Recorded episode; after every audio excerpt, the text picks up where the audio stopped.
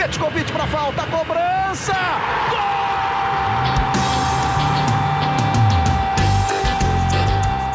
Está entrando no ar o podcast Sabe de quem? Do Flamengo! Do rubro-negro, da nação, é o GE Flamengo. Você que se liga no GE, tá ligado aqui no GE Flamengo, podcast 100% pensado e dedicado para você, torcedor rubro-negro. Sou Igor Rodrigues, episódio 115 da nossa resenha. Para vocês, torcedores do melhor do time que tem o melhor treino do Brasil. E ontem fez um 4 a 2 no Grêmio, num jogo legal de se assistir, num jogo bom de se assistir, coisa que tem sido rara aí nos jogos do Flamengo, nessa reta aí final do Campeonato Brasileiro. Foi um bom jogo, foi uma boa vitória importante, que eu não sei se é ilusão, eu não sei se é verdade, mas que de fato recoloca o Flamengo aí na briga do Campeonato Brasileiro. O Flamengo é vice-líder no momento com 58 pontos, a quatro pontos do Internacional com 62.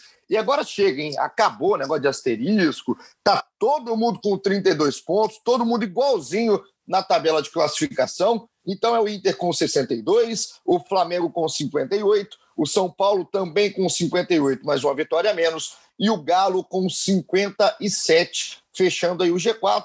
A briga pelo título, pelo título praticamente fica aí, que Palmeiras e Grêmio ficam com 52 e 51. Matematicamente é óbvio que dá, faltam seis jogos, só que é muito impensável aí que os dois vão fazer uma campanha perfeita e todo mundo na frente vai vai ratear ao mesmo tempo. Tá? Todo mundo está rateando ao mesmo tempo, tem sido mais difícil. Então, está aqui agora para discutir o que foi essa vitória, porque é um 4 a 2 para quem ouve e não viu o jogo. Acha que foi mil maravilhas, mas não foi, né? Não foi aquele jogo perfeito, foi sim um resultado muito importante. E para isso eu estou aqui com Caê Mota e Fred Uber, setoristas do Flamengo do GE. Fred, seja muito bem-vindo, cara. Considerações iniciais. Já vou soltar só um nome para você, que a torcida está enlouquecida com ele. Tem muita participação da galera daqui a pouco aqui no nosso episódio 115, que é o dele, Gabriel Barbosa, Gabigol ou só Gabi. Ontem ele foi o Gabi ou foi o Gabriel Barbosa lá de 2019, pelo menos num certo tempo, duas assistências, gol, estava endiabrado, gol não, né? Um golaço, estava endiabrado o Gabriel. Então, chega mais, Fred, para a gente começar aqui a nossa resenha. Fala, Ego, Caê, pessoal. É, realmente, o Gabigol foi fundamental. É, ele, é, não só pelo, pelo gol que fez muito bonito, o estilo dele, aquela chapada né, de fora, que é só aquela precisão, mas realmente ele chamou nos brilhos do time, ele, essa luta que ele, que ele tem, que ele, essa reclamação, acho que ele consegue é, elevar bastante o espírito do time. E sim, foi o Gabriel de. Foi um cara de 2019 mesmo é, tanto pelo, pela, pelas chances desperdiçadas, quanto pelo gol que ele fez e pelo, e pelo sucesso do Flamengo, mas tem muita coisa para a gente falar desse jogo aí. E vamos ver se a gente falava nos últimos episódios do tom, né? O nosso tom está oscilando. É, tem que é, esperar que o Flamengo, nessa, nesses últimos jogos que faltam, não oscile tanto, para que a gente não seja igual a gente foi contra o Palmeiras, que a gente é, ficou animado ali com o desempenho do time, aí logo depois veio a derrota do Atlético. Agora o Flamengo tem que é, nesse jogo com o esporte aí, é, se impor, o é, time muito, o Flamengo é muito superior tecnicamente, tem que se impor para dizer aos concorrentes que está forte nessa briga pelo título. Aí, estou, o Fred falou bem, cada dia estamos num tom, estou ficando tonto de tantos tons que a gente tem que usar aí com esse time do Flamengo, mas eu queria que o seu comentário inicial, consideração inicial, fosse em cima daqueles 20 minutos que a gente viveu ontem lá na, na Arena do Grêmio, lá em Porto Alegre, aqueles 20 minutos ali do segundo tempo, que o Flamengo, eu vou te falar, hein, deixou muita gente com olhos marejados, os que estão com saudade daquele Flamengo avassalador e tudo mais, porque todo mundo jogou bola, Caí. Todo mundo jogou bola, até o Everton Ribeiro, em um certo momento, voltou a ter o futebol que tanto encantou aí o torcedor do Flamengo, o futebol brasileiro, o Gabriel, o Fred já falou muito bem. O Bruno Henrique participando de movimentação ofensiva com mais inteligência. O Arrascaeta sendo o Arrascaeta que todo mundo também está acostumado. Aqueles 20 minutos, Caê. Que 20 minutos são esses? É para dar esperança? É para empolgar? Ou é para iludir? O que mais que você tira desse Flamengo naquele tempinho gostoso que a gente teve de segundo tempo? Prazer ter você aqui, meu amigo. Fala, Paulinho. Fala, Fred. Pois é, assim, é muita coisa interessante e importante para falar. Eu tenho aqui a minha Liga da Justiça, que são os quatro, cinco amigos que eu, que eu procuro debater e conversar durante quase todos os jogos do Flamengo. E confesso que tem virado um divã, uma terapia é, para entender e buscar um equilíbrio, uma justiça nesse comportamento é, bipolar é, um Flamengo, da torcida do Flamengo e por nós também, é, comunicadores e influenciadores e formadores de opinião, desde a saída do Jesus. Então a gente vai falar muito sobre isso ao longo do episódio. Eu até reduziria de 20 minutos para 9, como até falei na, na análise, Igor, porque, é, na verdade, é, acho que foi mais ali do lance do primeiro gol até o lance do terceiro gol, basicamente, são, são nove minutos, cinco chances claríssimas criadas, é, três gols marcados, mas a gente tem que lembrar que o Arrascaeta ainda perde um gol na frente do Vanderlei, logo na sequência. O Ribeiro também tem uma chance que o Bruno Henrique cruza rasteiro, também no bico da pequena área, então realmente foram nove minutos ali muito envolventes e que eu acho que passa muito pelo Gabriel. É, Gabriel, talvez, se a gente for colocar aí tecnicamente, é, não é tão brilhante como a Rascaeta e Ribeiro, é, velocidade fisicamente não é tão forte e veloz como o Bruno Henrique, mas ele tem uma capacidade é, de concentração e de entrega nas partidas que eu acho que é muito importante para o Flamengo. Eu acho que isso que foi o, o que fez a diferença. Essa é, inquietude dele, essa correria, essa dedicação dele. Ontem é, surtiu efeito, tanto que o, o, primeiro gol sai até de um cruzamento, eu diria que improvável dele ali, uma bola é, curvada, difícil no segundo pau, que o Ribeiro também finaliza de pé direito de forma difícil ali.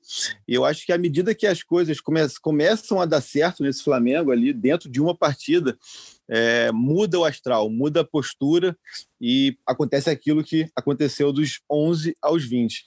É, já falei também aqui em outros episódios que acho que a gente reduzir qualquer avaliação ou crítica à falta de vontade, falta de brilho tal, acho muito pouco, mas acho que é um Flamengo que é, eu pensando naquela ali com meus meus druidas ali da Liga da Justiça. É, um comparativo é que o Flamengo acostumou muito, se acostumou a ser é, aquele nocauteador de um soco. Ele dava um soco, nocauteava e depois estava é, tudo resolvido. E agora talvez ele precise é, dar o soco na costela, é, saber se defender, dar um outro soco na costela, ca saber castigar para vencer. E parece que o Flamengo tem a bola, tem o domínio do jogo técnico, mas não consegue castigar e acaba tomando esse castigo muito é, de maneira muito fácil. Mas a gente vai falar ao longo do, do episódio, mas acho que foram nove minutos ali é, empolgantes. Acho que a torcida tem que desfrutar esse momento, tem que manter a chama acesa, tem que ir domingo secar o Inter, tem que ir torcer segunda acreditando que dá. Porque é isso, cara, é um campeonato de baixíssimo nível técnico, a gente fala em equilíbrio, mas é um equilíbrio causado porque o futebol brasileiro é baixíssimo nível, e nesse baixo nível o Flamengo está oscilando como Inter, como Galo, como São Paulo, como todo mundo. E se fizer nove minutinhos, como fez, sobra. Essa é a questão.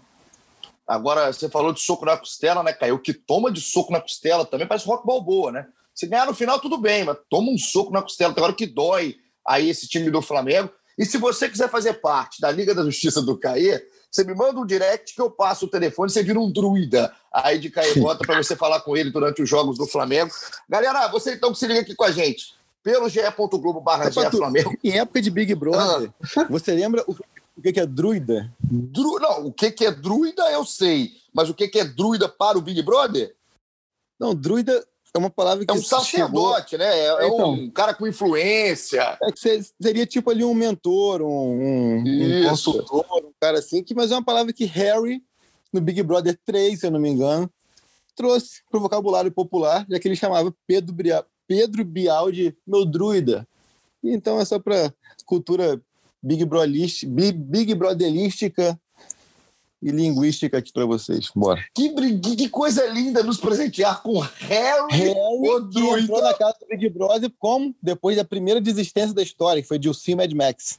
Ah, esse aí, esse aí, coitado, saiu muito mal. Um beijo para Dilcinho Mad Max, um beijo para Harry e o Druida. Então você que se liga aqui no ge.globo barra Flamengo no Spotify ou em todos os agregadores que a gente coloca a resenha, você já fica é, aqui conectado com os druidas do GE Flamengo.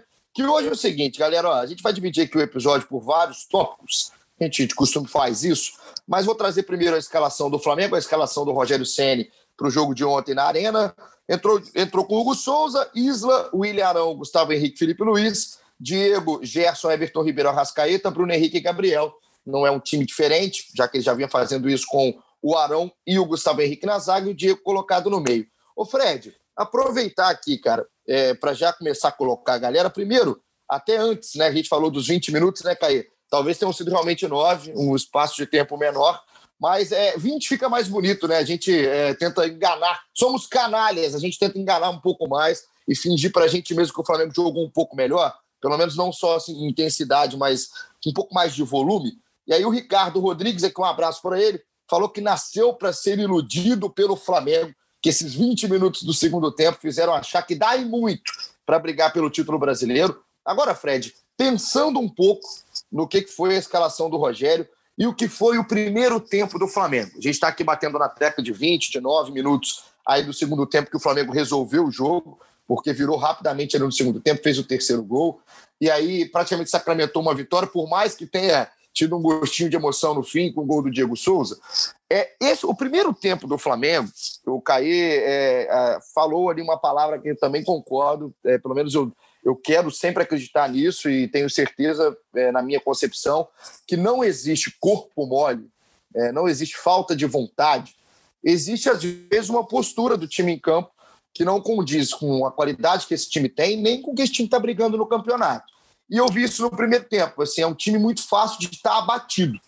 E o Flamengo estava abatido. Em certo momento do primeiro tempo, tomou o gol. Um gol de, é, de, de, até muito bobo, um gol que o Diego Souza faz uma movimentação boa, mas a, a defesa do Flamengo, o sistema defensivo do Flamengo, deixa o Alisson pensar, tomar um café, olhar para o Renato Gaúcho, ouvir alguma coisa, esperar a movimentação do Diego fazer o cruzamento, e o Diego passa ali entre o Arão e o Gustavo Henrique, como se os dois não fossem zagueiros. O Arão realmente não é, acho que o Senna ainda não entendeu, e o Gustavo Henrique estava é, simplesmente olhando ali para a movimentação do Diego, que é um grande atacante, fez um a 0 Só que essa postura no primeiro tempo faz a gente sair para o intervalo, né, Fred? Pelo menos a gente que faz a análise do jogo é, com o que está acontecendo dentro de campo, faz a gente ir para o intervalo com a sensação de que a coisa não estava andando bem. E é por isso que é o tal amor bipolar, né? Um abraço para a rapaziada do grupo, do grupo Bom Gosto, porque tem uma música que chama Amor Bipolar, porque o Flamengo sai muito mal e parece que toma para si, os jogadores chamam para si a responsabilidade no segundo tempo, e esse time muda um pouquinho a característica. Esse primeiro tempo te passou uma coisa mais é, negativa, mais com aquele sinal de alerta do que positiva, Fred? É, acho que foi mais negativa. É, em relação ao lance do gol, é aquela mania do, do zagueiro, o Gustavo Henrique que tem, tem muito disso, de olhar muito, marcar, olhar, ficar olhando a bola e perder contato visual com, com, com o atacante. Acontece muito isso. E aí vacilo e o Hugo também não estava numa partida boa, também talvez é, pudesse ter feito alguma coisa diferente, não sei, acho que principalmente no gol, no gol de falta, mas é, enfim, é, achei uma partida, um primeiro tempo assim meio, meio apático do Flamengo, acho que nem, é, nem por, por falta de vontade, mas por falta de encaixe. Eu lembro que o Felipe Luiz deu, deu, deu entrevista no, no intervalo e falou sobre isso, que era um, mais um encaixe da, da, da, pressão na saída de bola do, do, do Grêmio. Isso acho que melhorou muito no segundo tempo. É, o Gerson invertendo um pouco mais à frente com, com o Diego, invertendo um pouco de posição, acho que funcionou bem. E aí o Flamengo foi se encaixando e, como o Caio falou, ali não precisa de muito com esse time, como encaixa ali é, em nove minutos, como ele falou, o time fez o, criou chances em sequência, fez os gols. Apesar disso, dessa, dessa, dessa supremacia do Flamengo quando os jogadores também, eu acho que algum, alguns ainda não estavam ainda no, no, nível técnico bom nessa partida. Achei o Bruno Henrique ele muito aberto, muito arriscando pouco, voltando muito. É, a bola, assim, apesar do Arrascaeta de ter feito gol, achei que ele estava meio disperso, principalmente no primeiro tempo, não acho que não fez uma grande partida, e acho que os melhores foram mesmo o Gabigol e ali no setor ofensivo, o Gabigol e Everton. E o Everton estando bem, acho que o Isla cresceu um pouco também. Mas realmente a impressão do primeiro tempo foi ruim, mas é, depois no, do encaixe do, do, segundo tempo tudo melhorou. Ô, Caê, o, eu ia, ia para o tópico Everton Ribeiro aqui, mas já que o Fred falou, é, comentou aí sobre o Bruno Henrique, é, eu também queria falar do Bruno Henrique antes, então. Vamos puxar aqui o roteiro para trás, o roteiro mental que a gente cria aqui no GE Flamengo. Porque o Bruno Henrique, cara, eu também é, é, bato papo com várias pessoas durante o jogo, a gente gosta de, de trocar ideia. É, é, bom, né? Às vezes você tem opinião contrária, você ouve o que, que a outra pessoa está falando, você começa a ver o jogo de uma forma diferente, enfim. O Bruno Henrique, cara, é, eu acho que está na hora. É, quando, já passou da hora, não está na hora, já está indo para a 33 rodada aí do Brasileirão. O Bruno Henrique está na hora de esquecer o Bruno Henrique colocado ali do lado de campo, é, encaixotado ali como assistente Ontem, da linha lateral. Ontem ele foi mais Henrique... Dome do que, do que Jorge Jesus, é, né? O Rogério exato. tinha feito ele no início mais junto do Gabigol. Achei hoje, ontem ele um pouco mais, mais Dome, ele muito aberto na ponta por mais tempo, né, Fred? Ontem ele, por mais tempo, foi o cara marcador de linha lateral. É, isso acaba é, é minando o Bruno Henrique. Porque se ele tá, Caí, pelo menos é o que eu acho, queria te perguntar o que, que você. Qual a leitura que você faz em cima do jogo do Bruno Henrique, não só ontem, pegando claro o que ele fez em campo ontem, mas esse recorte dos últimos jogos. Porque o Bruno Henrique, quando ele está no auge da sua forma, que é 2019, que foi um absurdo, foi assombroso que fez o Bruno Henrique, você podia colocar o Bruno Henrique onde fosse se o Bruno Henrique fosse segundo volante, ele ia arrumar um jeito de arrancar, tirar todo mundo e, e fazer alguma coisa. Se você colocasse ele de zagueiro, ele ia tirar tudo, enfim. Então você poderia abrir, você podia abrir o, o Bruno Henrique ali na ponta, que ele ia resolver na velocidade, na arrancada, no um contra um. O Bruno Henrique não é aquele Bruno Henrique mais fisicamente, também não é aquele Bruno Henrique mais até em, em momento mesmo, estrela, enfim, não está na mesma fase que estava o Bruno Henrique, a gente pode discutir aqui até o motivo, mas eu acho que um dos pontos é, para a gente falar dessa queda de rendimento é essa, essa colocação dele em campo, cara. E aí, nesses nove minutos que você. Eu estava lendo aqui a análise, muito, muito boa, por sinal, Caê. É, eu estava vendo aqui é, esses nove minutos. Talvez, nesses nove minutos de um sopro de Flamengo ali com um pouco mais de qualidade, de inteligência nos movimentos e de proximidade dentro de campo, o Bruno Henrique estava mais próximo ao Gabriel. E não, não, é muito claro, Caio, isso aí não é muito claro, essa leitura. Não estou falando que a gente sabe de futebol, tem gente que não sabe, não. Mas essa leitura não é muito fácil de ser feita. O Bruno Henrique, quando está jogando mais próximo do Gabriel, descolado da linha lateral de campo, ele rende mais? Porque, é, para mim, fica muito claro. Ontem eu estava conversando com um amigo meu, Danilo Rodrigues. Um abraço para o Danilo, lá de Juiz de Fora. Um beijo para toda Juiz de Fora. O Danilo falou isso muito, muito cedo também. Ele falou, cara, não é possível que é, é, as pessoas analisam ainda o Bruno Henrique como jogador de velocidade de arrancada de lado de campo.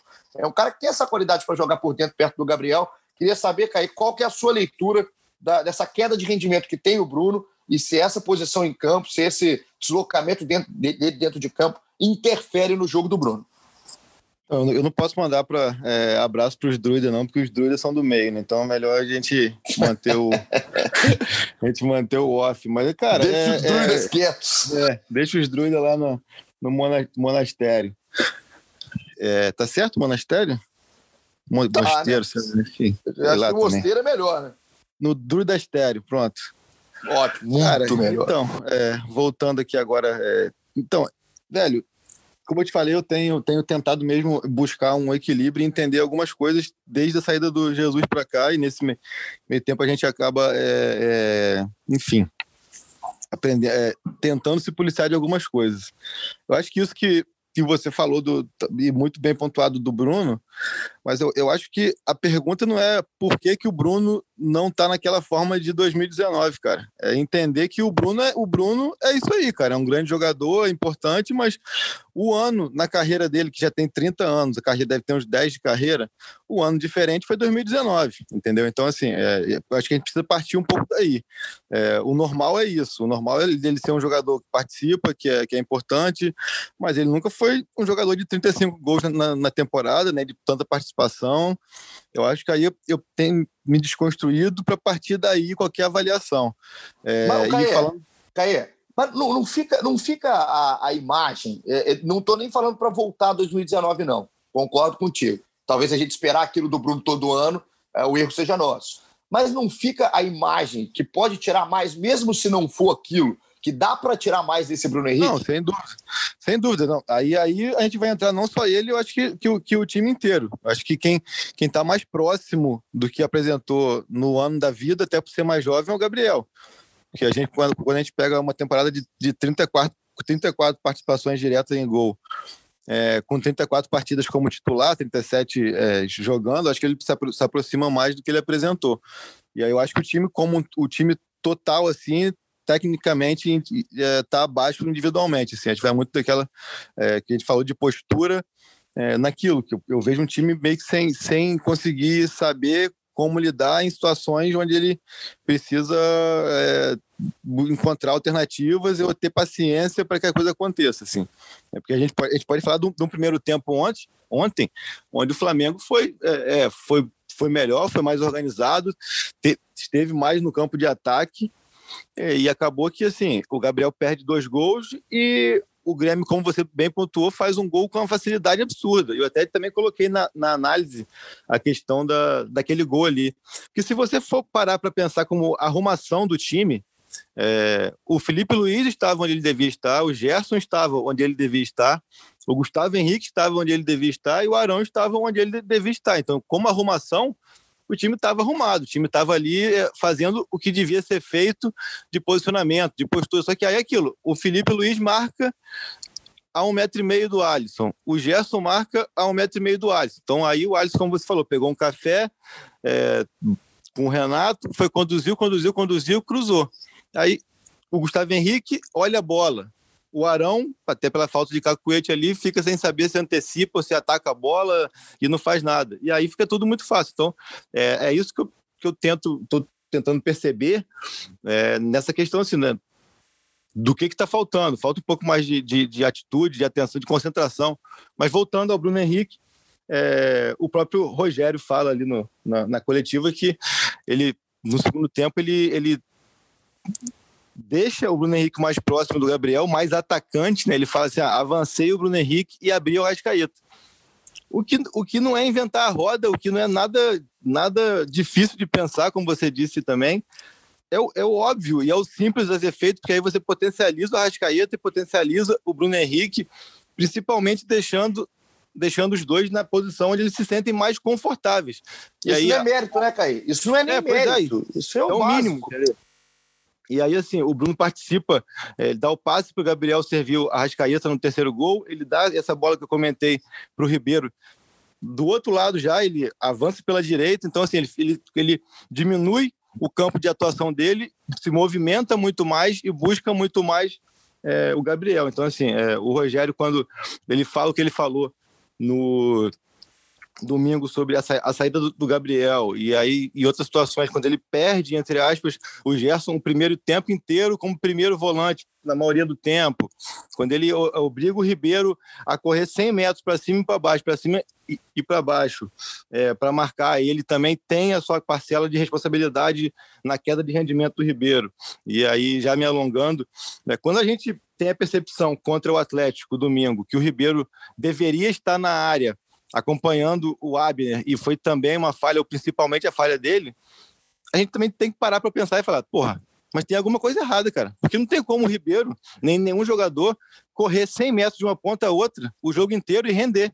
Então são coisas que o Rogério precisa, precisa é nem entender, porque ele sabe, mas é, buscar alternativas ou se desconstruir de alguns conceitos e fazer esse time jogar, é, potencializar o que ele tem de melhor, que é a técnica. É são coisas, Caio, que eu acho que a palavra que a gente tem que usar, né, às vezes, para o Rogério, e, e, assim, com todo respeito, assim, são coisas que o Rogério tem que aceitar. São coisas que ele tem que parar de, de brigar com óbvio. É, isso, aí, isso aí que você falou muito bem é muito simples. É muito simples. O que o Rogério fez, e aqui, assim, é, que bom que fez no jogo de ontem, foi simplesmente colocar o jogador que ele tem na posição que mais rende.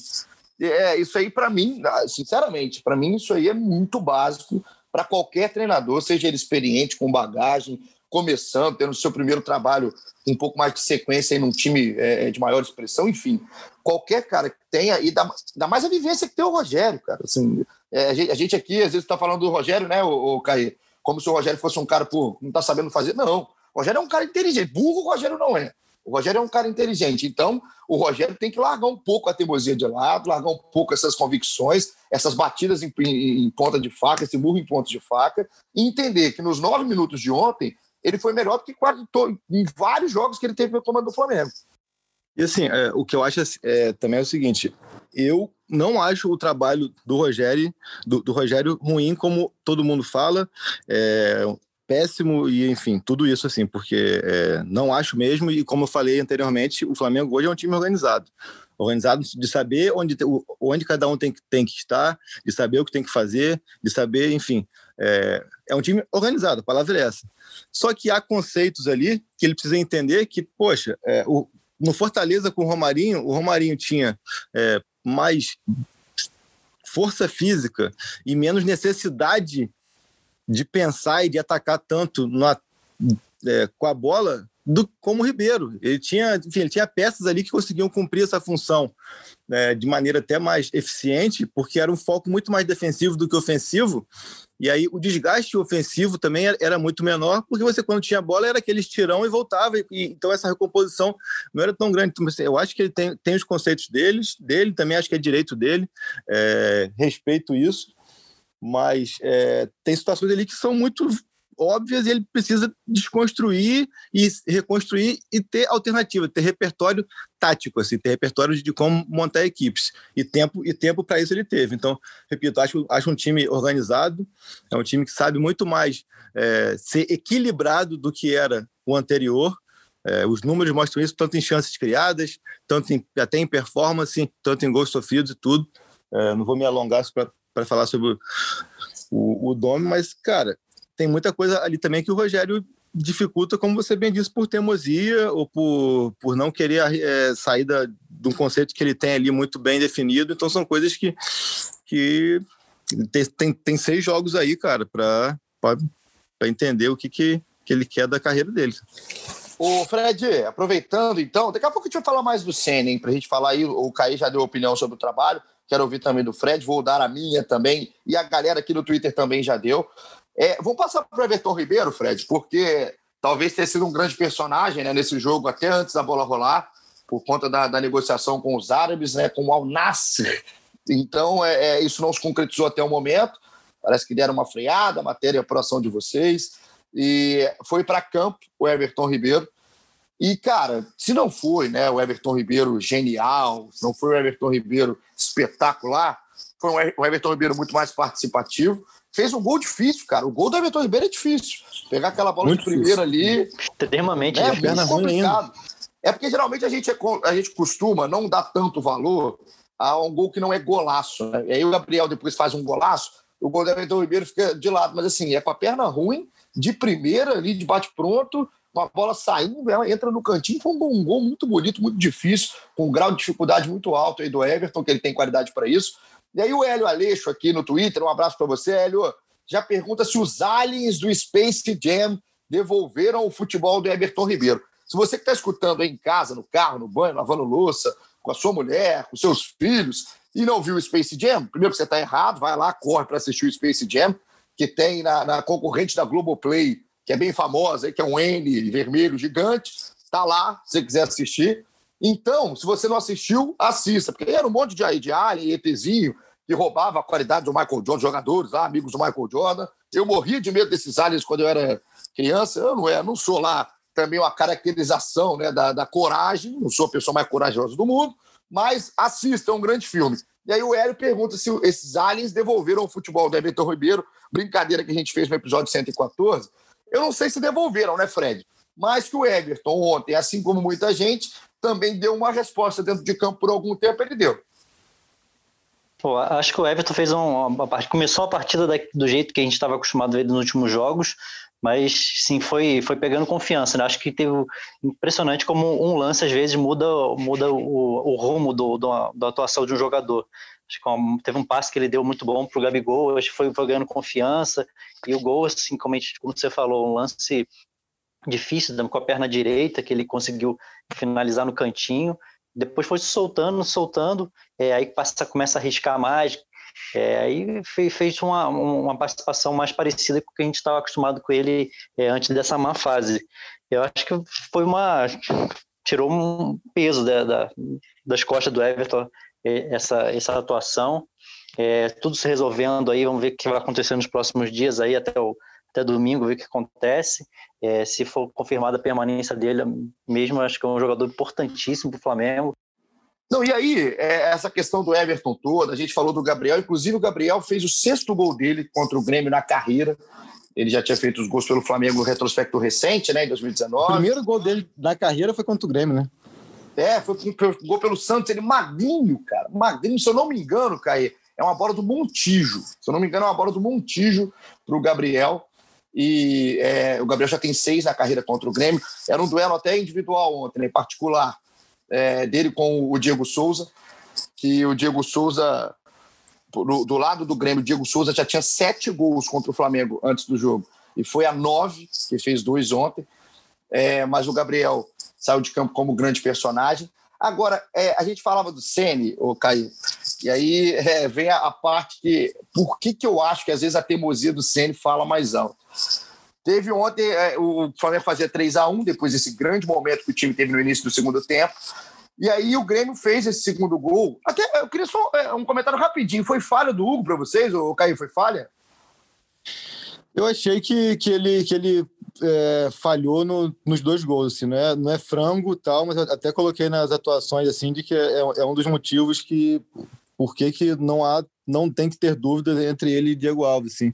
Não que o Diego Alves não falhe, mas são, são, são erros, acho que por precipitação. No primeiro gol também, eu acho que ele segue muito o cruzamento e, e, e abre, e abre a baliza, assim, para a finalização do, do Diego. E no segundo, ele não sei se ele não confia no chute, mas ele também toma uma decisão é, precipitada e não consegue voltar. Então, não vou claro que não é frango, mas falha, acho que sim, porque são duas bolas por falta de experiência ou, ou autoconfiança, mas foram duas bolas onde as decisões dele, é, ao meu ver, foram equivocadas. Ele poderia até tomar os dois gols, mesmo que ele, enfim, tivesse outra decisão, mas o movimento técnico dele, nas duas jogadas, para mim, são, são equivocados. Hein, Caio, acho que no segundo, no segundo, segundo gol, achei estranho o movimento dele, ele não esboçou nenhuma reação, ele deu um ou dois passos para o lado, onde ele achou que a bola ia, é. na hora que a bola da curva, ele não teve, não conseguiu esboçar nenhuma reação. E aparentemente em campo os jogadores reclamaram com ele, né? Que a imagem ficou bem no, no rosto dele, ele falando, reclamando também. O quê? O quê? Mas Cara, tava todo, mundo, todo mundo olhando para ele, né? O Eric até comentou é, é, da barreira e tal, que acho que ele armou mal a barreira e com pouca gente, enfim. Acho, é, a verdade é que ele não levou muita fé no chute do, do Diego, um chute realmente é, improvável. O Diego não tem um histórico tão grande assim desse tipo de gol, mas ele não está ali para achar nada. Cara, sabe o que me lembrou muito? Até para eu vou passar do assunto, mas me lembrou muito o gol do Diego Souza pelo Botafogo contra o Flamengo, num 3 a 2 do Flamengo em 2019, né, o jogo, naquela campanha do Flamengo, que era o Diego Alves no gol, e o Diego Alves armou a barreira muito mal naquele gol. Você lembra, Caída, do lance? O Diego Alves, ele, ele, ele, ele abre o canto da. Ele abre a bola e bota a barreira meio que invertida, né? Aí o Diego Souza chuta reto e a bola entra também. É, foi muito é parecido, até, assim. É até um chute menos preciso, menos no ângulo do que foi o de ontem, na verdade. É um chute mais em minha é, altura, né? É, é, exatamente, me lembrou muito na hora. Quando saiu o gol ontem, me lembrou, depois eu fui olhar e é bem parecido, assim, o, o jeito, é uma falta, é uma pancada, mais um gol do Diego. Mas, enfim, aí dentro de campo, é, o Flamengo estava com 3 a 1 o 3 a 2 é aos 38 minutos do segundo tempo, aos 39 minutos do segundo tempo, perdoa. E aí vem duas mexidas, que aí a gente fala. É, que, é, cara, eu, eu ri. Eu, eu, vou te falar que eu, eu cheguei a sorrir na hora que eu vi a, a mexida, não por quem, por quem entra e tudo mais, mas de novo por quem sai. Né? Porque o Rogério, aos, aos 41, que é uma, é uma resposta imediata ao gol sofrido pelo Flamengo. No caso, ontem pelos dois, até, porque entra também. É, né? cara, assim, é, é, é, meio surreal, né? Antes um pouco. Eu acho que o Rogério fez uma boa mexida, é, é, fato raro. O Rogério tirou o Diego e colocou o Gomes. Acho que o Gomes é um jogador de mais pegada no meio campo, é, é que até libera um pouquinho mais o jogo do Gerson, por exemplo. É, acho que o Gomes é um garoto, óbvio, tem que ser trabalhado para caramba, assim, mas o Flamengo precisa, às vezes, de jogadores que tem uma pegada maior e ele tem. Às, vezes até exagera um pouco. E o Gomes entra no lugar do Diego por volta dos 20 minutos. O Diego não fez um bom jogo. E aí depois, cara, é, aos 41, numa resposta imediata ao segundo gol do Grêmio, tem as mexidas, né? a entrada do PP e do Pedro para saídas do Gabriel e do Arrascaeta. É, sinceramente, aí, Caí, é, quando a gente fala da questão do trabalho do, do Rogério, e que é, você fez a leitura do trabalho, de ser um time organizado, eu acho sim que é um time mais equilibrado e, e dá para ver isso dentro de campo na questão do posicionamento. Eu acho que o time sabe onde tem que estar tá em campo. Isso aí eu acho que é um mérito do Rogério. É, dentro do que ele trabalha, dentro do que ele acredita, o time está posicionado. Isso eu, eu, eu, concordo. Agora, a minha avaliação ao trabalho do Rogério é um trabalho ruim, é um trabalho fraco, e não é por trabalho, não é pelas é, eliminações, no início do trabalho dele, porque ele não tinha nem trabalhado, não tinha nem tido tempo para trabalhar. Isso é o de menos, apesar de contar nessa, nesse somatório geral. Mas é, o Flamengo, é, ele acaba, é, por muitas vezes, tá? por muitas vezes, sofrendo com as opções, as decisões do Rogério. Ontem, o, quando o Rogério está é, fazendo, mais uma vez, a leitura de jogo, quando o Rogério tira o Arrascaeta e o Gabriel, ali aos 40, 41 minutos, para colocar o PP e o Pedro, sinceramente, assim, é, essa substituição ela não faz sentido algum. Ela não faz sentido nenhum dentro do jogo, nenhum. A gente até brinca que o, que o Gabriel ele não pode sair em momento nenhum, enfim, óbvio que tem todo um exagero em cima disso, em jogos decididos, em jogos 100% feitos, finalizados, Óbvio que você pode tirar o Gabriel, dar um descanso, tira o Rascaeta, tira um Everton Ribeiro, tira um Bruno, mas é, ontem não fez sentido de novo, chama um pouco o Grêmio, e aí o Flamengo é, depois consegue até matar o jogo. Mas é o que ele pensa do jogo é, é, o que eu acho que é o grande calcanhar de Aquiles do Rogério, que ele está pensando do lado de fora. E, para mim, a avaliação do trabalho do Rogério não é boa. É um trabalho ruim. Não é um trabalho péssimo, não é se jogar fora, a pior coisa que eu já vi, não, porque tem algum ponto positivo, eu consigo ver alguma coisa positiva, mas assim, eu não vejo é, esse, esse, essa, esse ponto positivo caminhar, evoluir, mas eu vejo o ponto negativo sempre batendo na mesma tecla, é sempre o mesmo erro, é sempre o mesmo erro de leitura. E aí é, é o que mais me chama atenção. Então, eu queria, Cair, que você falasse um pouquinho da substituição, da, da pegada aí do Rogério ontem na reta final do jogo, nessa tirada aí do Arrascaeta e do Gabigol para a entrada do PP e do Pedro.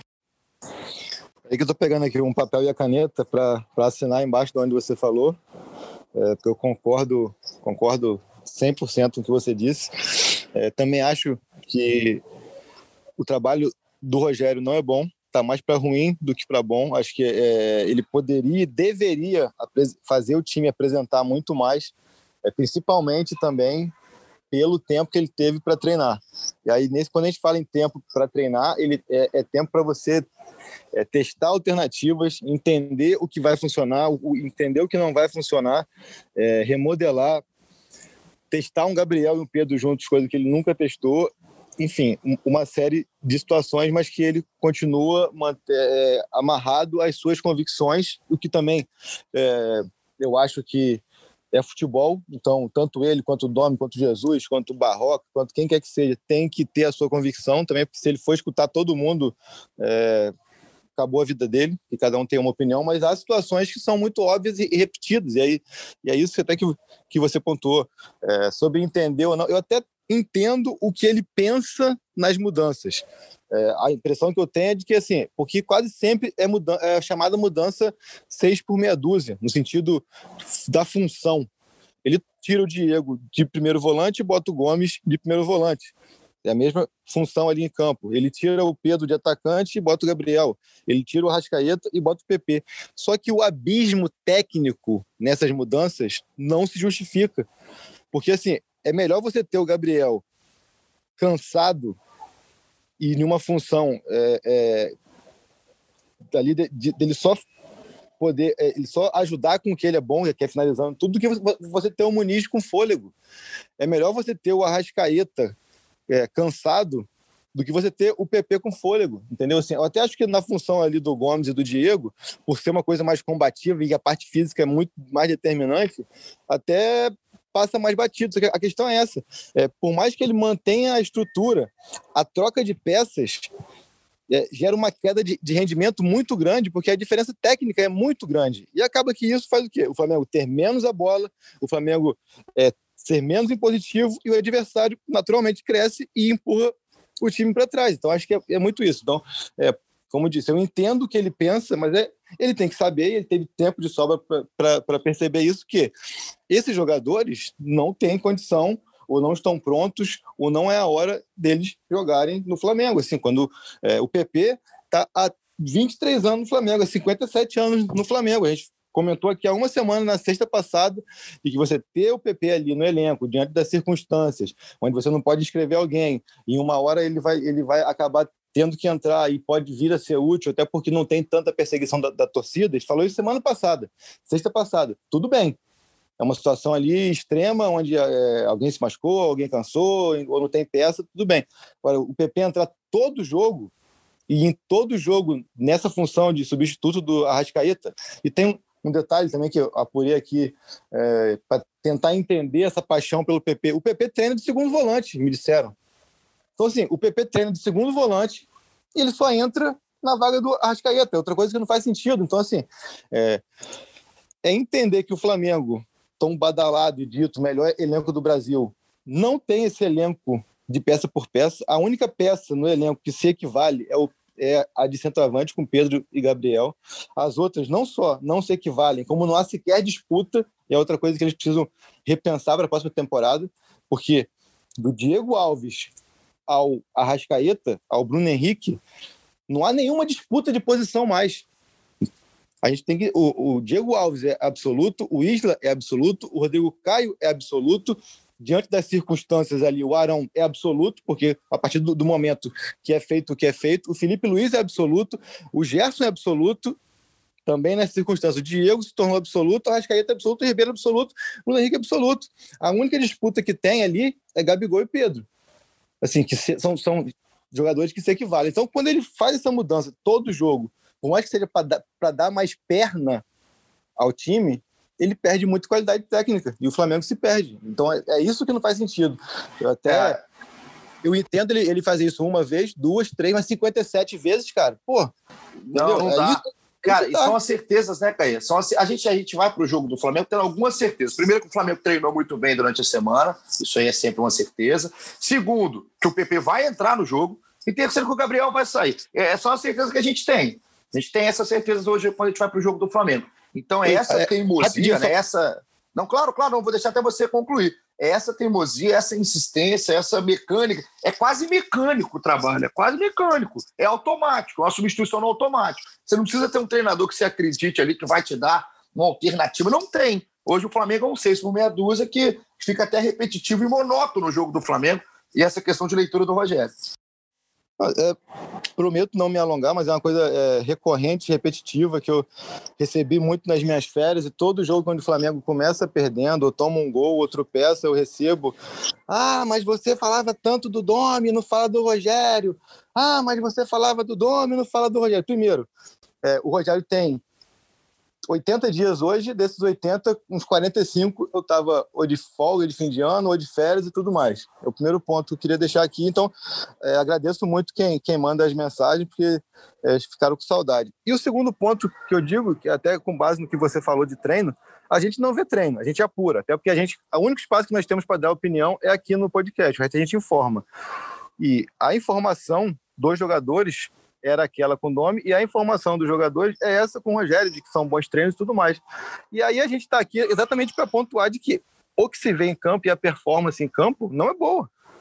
Eles podem gostar do, do treino da maneira que for, mas quando chega em campo, as coisas não acontecem da maneira que devem acontecer. E talvez até por isso essa responsabilidade, nesse momento, seja tão dividida entre o Rogério, muitos por cento, mas também os jogadores porque é, as coisas não acontecem. E aí, na parte do Rogério, entra muito essa teimosia, essa repetição de erros.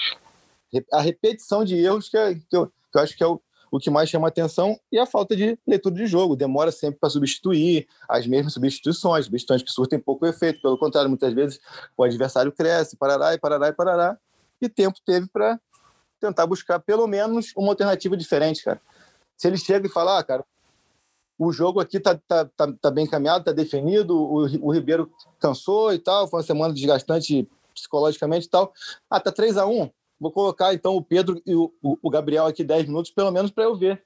Mas não, cara, é sempre a mesma coisa, é sempre a mesma coisa. Então, bota no modo automático, bota ali o, aquele Bob lá que a gente chama que é o, aquele boneco de, de academia e, e, as mudanças é você mesmo, pô.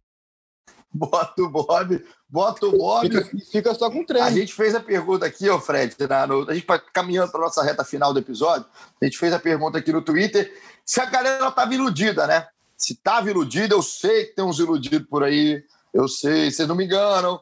E aí é para estar tá mais do que iludido, animado, empolgado e confiante, porque o Flamengo time tem para tentar chegar aí no título brasileiro nessa disputa com o Internacional, com o São Paulo e com o Atlético. E a pergunta, Fred, foi a porcentagem de ilusão depois desse 4 a 2 na Arena do Grêmio. E aí tem uma galera respondendo, né? Tem uma galera que não fala porcentagem, mas faz aqui a sua, a sua análise, o seu momento comentarista. Então vou colocar um pessoal aqui. Um beijo para Malu, comentarista de BBB, é o nome dela aqui. Ofensivamente, o segundo tempo foi um lampejo de 2019, finalmente com um futebol que deu gosto de ver. Defensivamente, o time precisa melhorar muito, letras garrafais no muito, e não falo apenas dos zagueiros ou pseudo-zagueiros. Aproveitou para dar uma cornetada aqui. O Matiola veio de porcentagem. Um abraço para o Matheus Marques. 0% iludido. O Rogério Senna é medonho, palavras do Matiola. Não dá esperança nem para o mais otimista. Aí estamos junto, Matiolinha. Léo Dantas, Leonardo Dantas, um abraço, meu amigo. Se, a, abre aspas para o Léo. Seremos campeões apesar, letras garrafais no apesar, do Rogério Senna. Ponto. Ele é puro deboche nas substituições, é ser campeão e demitir o Rogério na segunda pós-título. Aí aqui para o Rogério. Mais um, vamos colocar mais gente. O André Novo, um abraço, Andrezão. Não dá para ter ilusão. Acho que o time continua mal. O Gabigol resolveu decidir o jogo sozinho. Dessa vez, acho que o Senna acertou na entrada do Gomes. Sempre entra bem Ô, moleque, vou colocar mais um aqui. O Canário do Mengão. Um abraço aí para o Canário do Mengão. Gabigol, quando quer, faz muita diferença. A zaga não foi consistente e o Pedro precisa de mais tempo em campo. Pode tirar o meia ou o Bruno Henrique para isso. Peguei alguns aqui, a maioria da galera ou está no 0% ou está no modo full iludida, 100%, vai para cima, tem que ser assim. É um ou outro, Fred. O quanto dá para se iludir? O quanto disso é ilusão, Fred? estilo Flamengo, né? 880, mas eu acho que tem que esperar um pouco mais para ver, porque para não, não acontecer o que aconteceu depois do jogo do Palmeiras, né? Tem que um jogo complicado com o esporte, uma sequência aí complicada, tem Bragantino no meio do, do caminho, Bragantino na melhor fase que está no campeonato.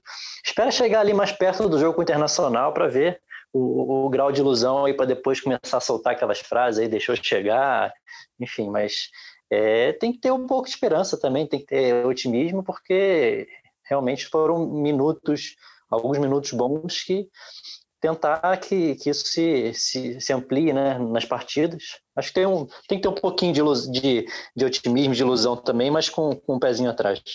É, e assim, segura as frases, né? Essas frases não dão aquela frase que faz uma alusão com, com o ato que você faz aí, com o negócio que fica debaixo do olho, em cima da boca. Não usa, não usa agora. Olfato. Esquece.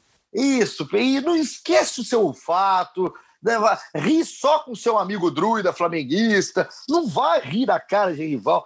Da, fica quieto, hein? Quem avisa, amigo é, fica quieto, espera o próximo jogo. Caê, sequência: esporte, fora de casa, Vasco em casa, Bragantino fora. O jogo contra o esporte na segunda-feira, inclusive o podcast volta na terça. E aí, o que, que eu te pergunto, Caê? É a sequência para ganhar, já te dando aqui o meu, o meu muito obrigado pela sua companhia, pela sua participação de sempre aqui com a gente. É esses três jogos. Para tentar o título, a gente tem que pensar na conta de quanto? Na matemática. Eu sei que você não é um druida matemático, mas é nove. Se quiser chegar, é nove pontos nesses três, mesmo tendo o clássico contra o Vasco, esse Bragantino empolgado e essa rivalidade que existe contra o esporte fora de casa. É, eu falei semana passada que eu fazia uma conta de 18 pontos nos 24, né? Então acho que a, a conta, é, minha conta permanece assim, acho que agora são mais 15 pontos nesses 18. Eu confesso que é, numa projeção aqui eu trabalho com tropeço contra o Bragantino, é, pelo momento do Bragantino, por ser o jogo fora, por ser já é, um, daqui a três rodadas, então é o que eu projeto aqui, mas acho que o Flamengo é isso, é, a margem de erro tá, é mínima, acho que o Flamengo tem que fazer 14 a 15 pontos desses 18 e pensar jogo a jogo, mais clichê que seja. Eu, eu, eu acho que o torcedor tem que parar de tentar ser, ser racional é, e também tem, tem que parar de, de viver na, na Disneylândia, de achar que, que vai ganhar o campeonato com o pé nas costas. Tem motivo, sim, para acreditar no título. Nunca, nunca deixou de ter, até por conta do, do jogo atrasado. É, acho que o Flamengo já, já teve times. É, o torcedor foi castigado por anos e anos e anos com time, times piores e, e enfim, muito piores. Então, acho que agora também entender que esse time é, não é o time dos sonhos que foi há pouco tempo, mas está longe de ser esse time é, horroroso que muitas vezes é pintado. Essa esquizofrenia também acho que não faz é, bem para ninguém. Mas acho que é isso. O Flamengo hoje, é, pela primeira vez em um bom tempo, tem motivo sim para secar, porque sempre secava durante as rodadas ali, onde estava em campo e não fazia o seu papel.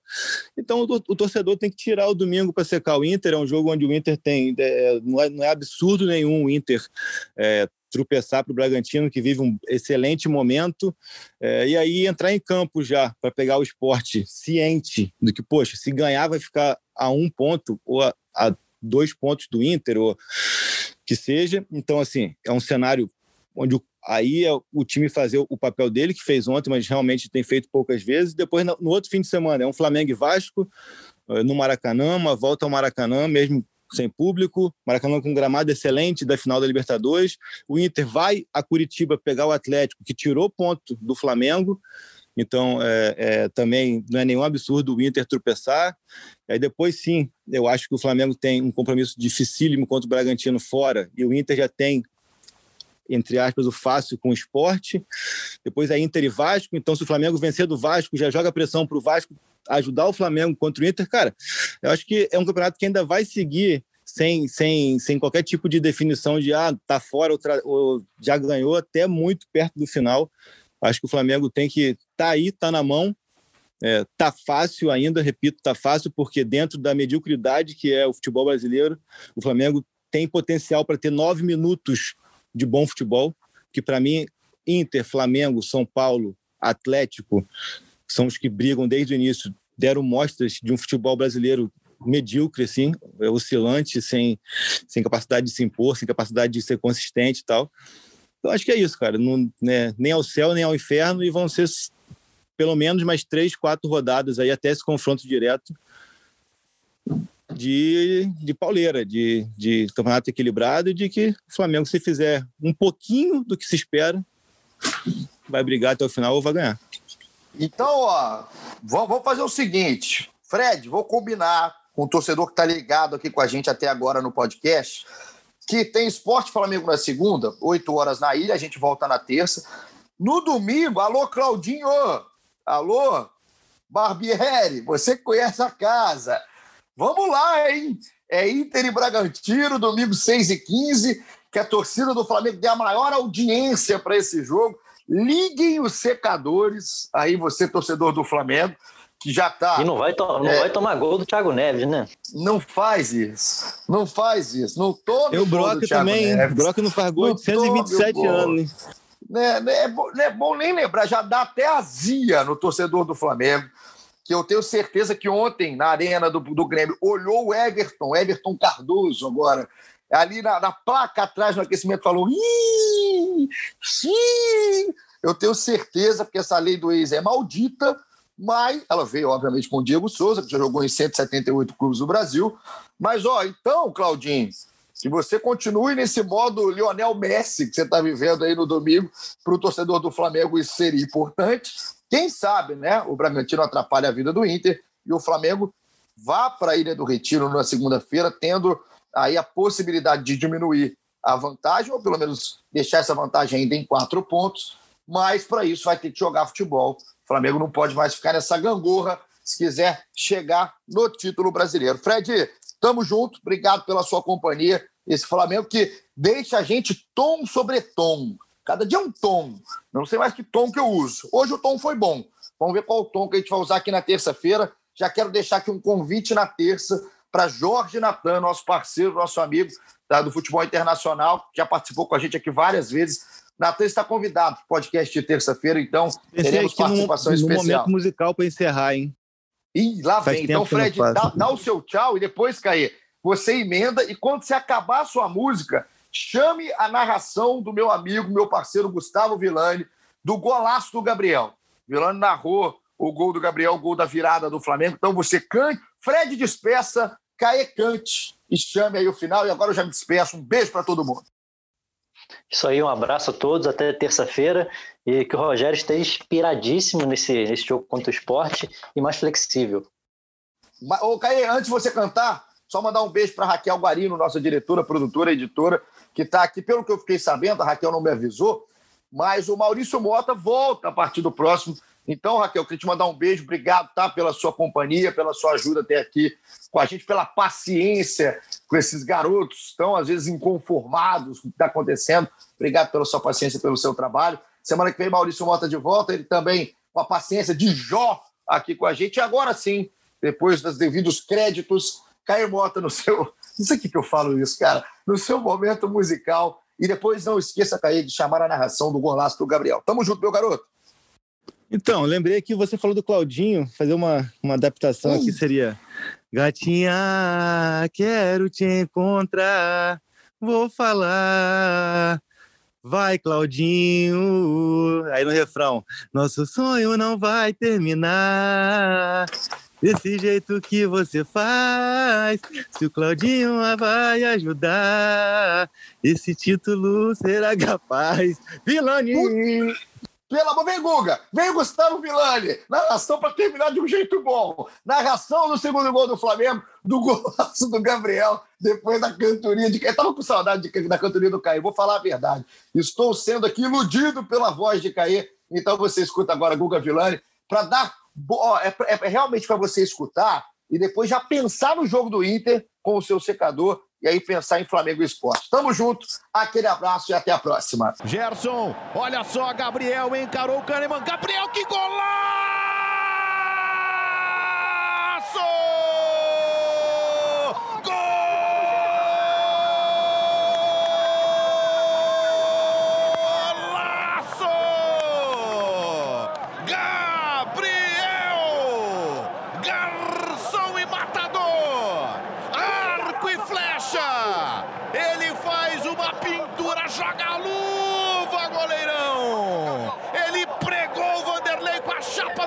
Bochecha da rede.